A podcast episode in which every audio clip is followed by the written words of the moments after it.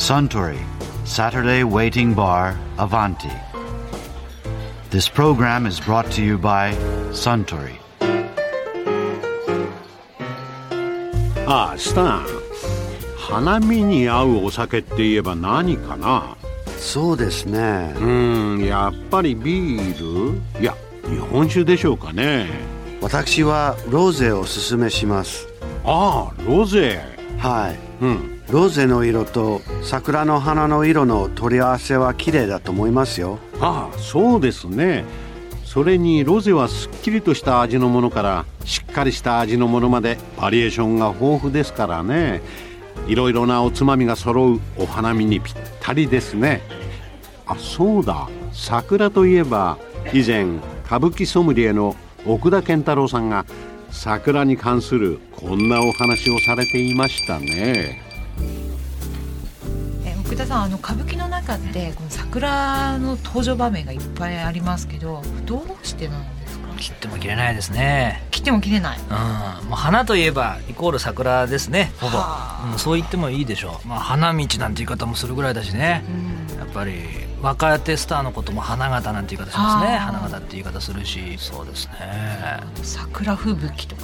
まあ、うまく使えますよ、ねいろいろあります。例えばね弁天小僧ね。うん。白波五人男なんて、はい。これはね桜吹雪の入れ墨だ。あー出てくるんですか遠 山の金さんじゃないいけどさ。うで最近はねあの声に出して読みたい日本語でも一躍有名ですね。弁天小僧の名台詞。んはあれはね美貌の少年だもんですからね、ええ。泥棒だけども、うん。その振袖姿のお嬢さんに化けてね呉服屋にゆすりまがいに入っていくのね でもチラッと覗いた入れ墨で正体はバレちゃうわけ。はい。でこう振り袖でこう正体やっぱ隠そうとしてんだけどね二人組に行くんですよ、ええ。そのゆすりにね。開き直るとね「あにもう化けちゃいられねえ。ほら尻尾を出しちまうぜ」と「ああこんなもう窮屈な思いしてきたけどもうこれ先生だもうこうやって帰ってこれでよくなった」とか言ってね。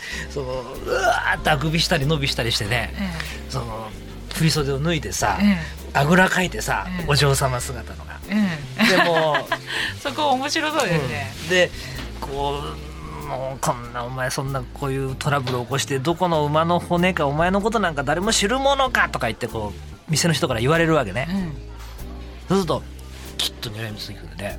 で有名なセリフでさ「知らんさ言って聞かせやしょ」とか言ってさこのあぐらかいてキセルでポンってはたいてさ「浜の正雄と五右衛門が歌に残した盗人の種は尽きねえ七里が浜」その白波の夜働きってちょっとずっとやってたあれだからまあはしはしはしょりますけども、はいなせゆかりの弁天小僧菊之助だまあ俺がことだともう居直って短歌を切るわけねでその時にピャッと向くのが桜の入れ墨。へえ。なんで桜なんだろう、ねえ、うん。悪の花だよねあれ。悪なの？悪だよだって。弁天小僧だし泥棒ですもん。ね。本当だ。だもうでね悪者がかっこいいんだよねやっぱ歌舞伎って。悪いけどかっこいいの。白波五人弁天小僧もそうでしょ。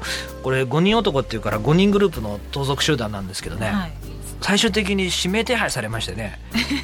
で10手でこう追われるんですよ。えそうすると5人ずつねこれはまあ度胸が座ってんだね。俺見習いたいけどさ川稲瀬川っていうその鎌倉の川にねうん。川べりにこう5人でね揃いのこうかっこいい着物着ましてね紫の。え。でこう5人ずつね傘さして、うん。傘には白波5人男って自分たちの名前が書いてあるのよ。指名手配されてるく追せに。うん。で問われて名乗るもおこがましいがって始まってね5人がめいめい自分たちのその泥棒としてのプロフィールをですね、はい。朗々と語りましてね。ええ。舞台にずらーっと並んで、ええ。横一列に。でその時も桜の並木が立ってますよ。ああやっぱり桜なんですか。ねやっぱそれも悪者ですえもんね。悪者だよね。分かった。桜ってパッと散るかなああそれはいいとこつきましたね。そういうとこあるかもしれない。潔さね。あうん、つまりそれはプロフィールがその泥棒悪であろうとねもうこう忠義な武士であろうとなんかその日本人の底に流れるね、うん、その潔さ。だからこう満開にこう華やかに咲いてるのともう表裏一体で散る時のあの一緒にファーっていくね。うん。潔さ。うんでその後に残る名残だとかね。うんそれで桜かもしれないですね歌舞伎の場合はね。え歌舞伎の場合桜ってどういうふうに表現するんですか？いろんなことがあります。だからもちろんそういうリアルな並木を使う時もありますし桜吹雪を降らせる時もありますし、舞台の上から。ええ。へ桜吹雪がバーッと金閣寺に散ってね。えうん。で雪姫っていうお姫様がねこうね囚われてんのね、あまた違うおうん、話ちょっとごめんなさいね。金閣寺。うん金閣寺ってお芝居のことをちょっと言っちゃおうかな、うん。今花吹雪が出てきたから、雪姫っていうくらいだからね画家の摂取の孫娘なんですよこの人。で自分のね言い名付けがいるのかな？言い名付けっていうかもう夫結婚してる人がいるのかな？が今にも処刑されそうなの。助けに駆けつけたいんだけど自分もこうやって縄でこ後ろでうん。縛られちゃって、うそれも桜の木に縛られてるのえね縛り付けられて。る、えでは何とかしたいって時にねおじいさんのエピソードを思い出すんですよ。はい。おじいさんは小僧さんの時にうん。お寺に縛り付けられてね、うん。あの人あのお経サボって絵ばっか描いてたもんだでポタポタ落ちる縛られてうん。涙をこううん。足で描いたらしいのねなんか足涙を絵の具代わりに。へえそしたらそれがネズミになってうん。縄をかじってうん。自由の身にしてくれたっていうねエピソードがあるんですよ。いや素敵ですね。ね雪舟の。うん。雪姫はね困った時は DNA に聞けというばかりに私もこの桜吹雪でこれやってみようってやるわけよ。へえ足を使ってやるとねネズミが出てきましてね。来ましたか？来るんですね。切っちゃうの雪姫の縄をああそんなお話もあるんですよ。えまたそこでも桜が出てた。あもうこれはあれが一番花吹雪の降る量としては最高の最大の最多の演目ね。あじゃあ見たい。桜吹雪がドゥワー綺麗よ。女方さん。玉三郎さんとかね今だったら綺麗ですよ。あ見たい。玉三郎さんは何ですか？うんもうこれもいろんな方やりますよ。ええ。玉三郎さんもなされたしあるし、もいいしね。もう桜の芝居なんて上げてたらキリがないよ本当に。なんでそんな桜だけ多いんですかね。やっぱこう舞台上こう派手ピンクでうん。派手だからですか？まあやっぱり花の王様なんですかね。いろんな意味でね。でさっきもおっしゃったように華やかに咲く面と散るという両方をね表現できるのは桜のこれは一大特色じゃないかしらね。そうですよね。うん。パーッと咲く時はもうあとで一面桜で、うん。散る時もうあっという間に散っちゃいますもんね。そうそうそう。あこれやっぱ日本人の情緒。じゃないですかね。それをその登場人物の心情だとかを表現する時にね。あなるほど。象徴できるじゃない。うんうんうん。咲いたまんまのものよりもさ。うんうんねうん。うんでも盛りになって咲いてる時は、うんその盛りで咲いてる時にも人間の中にはね、うん。見てる人の中にはもうすでに散るっていうことを前提に見てるでしょああそうなんだ。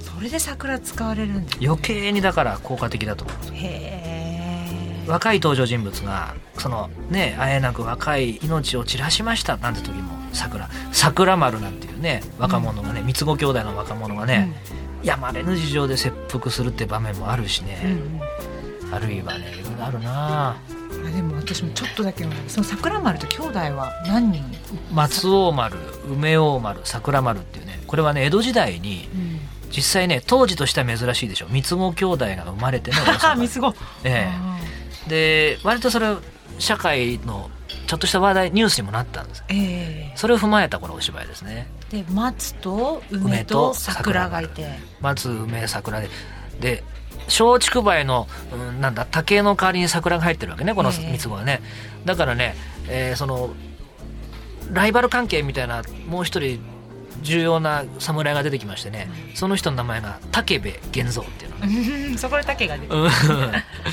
これも感動的なお芝居ですね。で主役が桜丸。なんです桜丸が主役の場面もあるしやっぱ三つ子兄弟ですとねそれぞれにありますね。見せ場はね。桜丸は死んじゃうんだ。うん、死んじゃうの散っちゃうんだやっぱりそれも若くして死んでしまう桜丸にその若くして死んでしまう若者に桜を持ってきてるわけよ作者は。なるほど。うん。ってことはお客さんがみんなピンとくるわけよね。そのネーミングがね。桜ってすごいですね。予期までさせちゃってお客さんに。うんそうですね。だからこう咲いてる時にもうすでに将来の暗示でもあるっていうね、うん。点がお芝居ではうんいいのかな、うん効果的なんでしょうね。奥田健太郎さんのお話面白かったですね。あスタンせっかくだからロゼをいただけるかな。かしこまりました。ところでアバンティの常連客たちの会話にもっと聞き耳を立ててみたいとおっしゃる方は毎週土曜日の夕方お近くの FM 局で放送のサントリーサタデーウェイティングバーをお尋ねください東京一の日常会話が盗み聞きできますよ